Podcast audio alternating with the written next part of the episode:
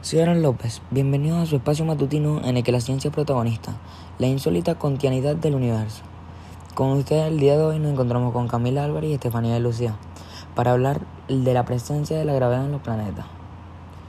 Comenzaremos hablando de un tema de vanguardia. Parece inevitable que antes o después los seres humanos, o por lo menos algunos de ellos, terminen saliendo de la Tierra para poblar otros planetas.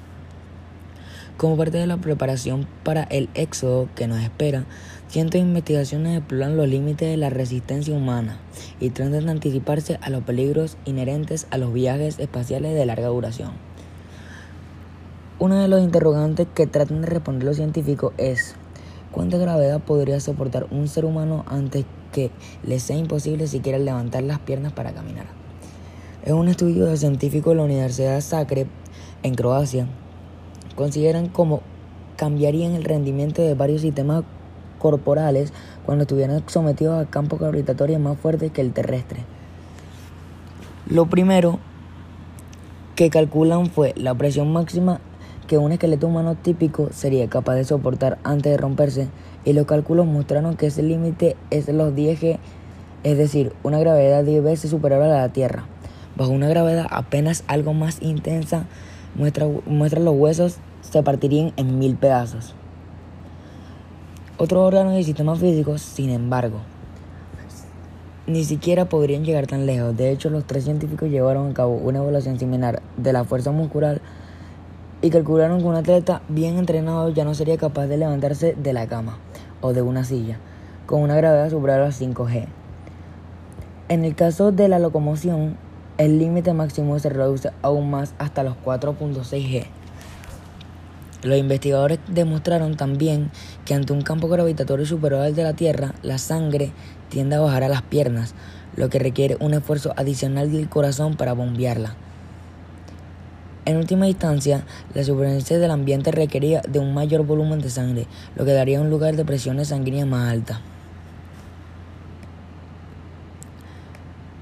La suma de esos factores reduce el límite a 4G. Esa es, en efecto, la máxima gravedad que el sistema circulatorio de un atleta podría resultar a largo plazo. Por supuesto, la inmensa mayoría de las personas son atletas entrenados, por lo que sus límites de resistencia gravitatoria serían incluso más bajos. Los investigadores, sin embargo, creen que a base de entrenamiento, los futuros colonos espaciales podrían ampliar sus opciones y llegar a desenvolverse con normalidad en planetas hasta 4G. Ahora los científicos esperan su ayuda a los astrónomos a buscar mejores posibles futuros hogares de la humanidad, algo que no sucederá, por supuesto, hasta después de que se desarrollen, y se desarrollen las muchas tecnologías que aún nos faltan para aprender un viaje interestelar.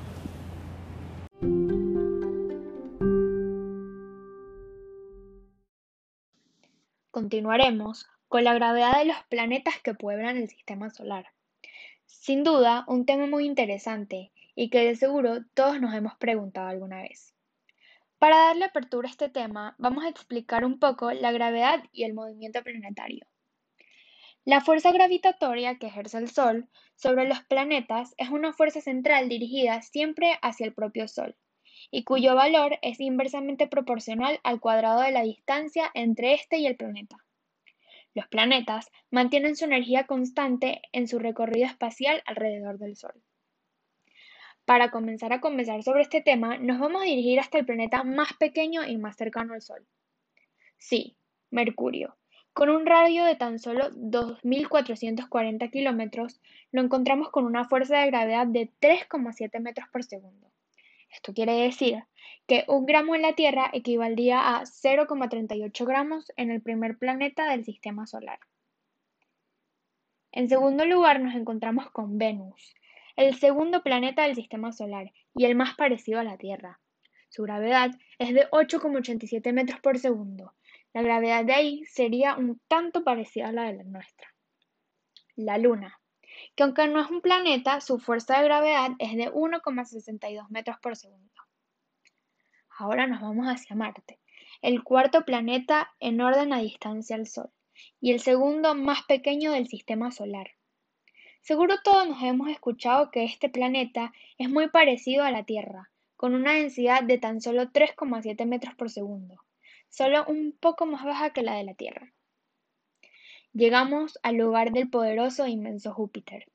Este enorme planeta exterior, o mejor conocido como gaseoso, tiene una gravedad enorme de 24,8 metros por segundo de atracción. Pesaríamos el triple que la Tierra. Saturno. Sí, ese anillo enorme que es el sexto planeta del sistema solar. Y también, igual que Júpiter, es gaseoso, con una fuerza de gravedad un poco parecida a la nuestra, de 10,44 metros por segundo. Por último, pero no menos importante, tenemos a Urano y Neptuno. Muy parecidos a Saturno, son gigantes gaseosos y similares a la Tierra. Urano, con una gravedad de 8,7 metros por segundo, y Neptuno con una gravedad de 11,15 metros por segundo.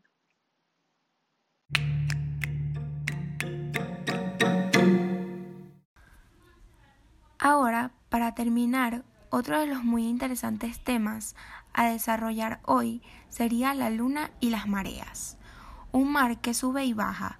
La gravedad del Sol, sobre todo la de la luna, atrae en el agua, de los océanos y su influencia provoca las mareas.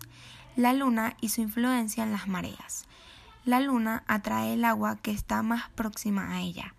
Así la parte del océano que está de cara a la luna se abomba hacia ella.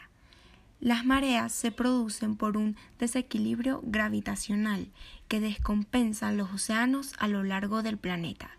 La luna atrae toda la Tierra, además del agua. Lo que pasa es que la Tierra es rígida y no se abomba. La inercia se resiste a la gravedad y tira en sentido contrario. Por eso el océano del otro lado de la Tierra también se abomba, aunque menos. Vamos a hablar un poco sobre las fases lunares y mareas. El Sol produce mareas más débiles. Las mareas no se producen siempre a la misma hora, todos los días. Por ejemplo, es imprescindible conocer el, el horario de las mareas para visitar la playa de las catedrales en la costa de Lugo, Galicia. Y por último, las mareas bajas y mareas altas. La altura de las mareas también varía y no es la misma en todos los lugares. En cambio, cuando hay luna nueva o llena, el Sol, la Luna y la Tierra se alinean y las, y las mareas son mayores. Las marcas altas son entonces muy altas y las bajas muy bajas. Las mareas más vivas se producen en la luna nueva, ya que la gravedad de la luna y del sol tiran en la misma dirección y se suman. Esto fue todo por el día de hoy. Esperamos que les haya gustado y que hayan aprendido un poco más sobre nuestro tema. Muchísimas gracias por su atención.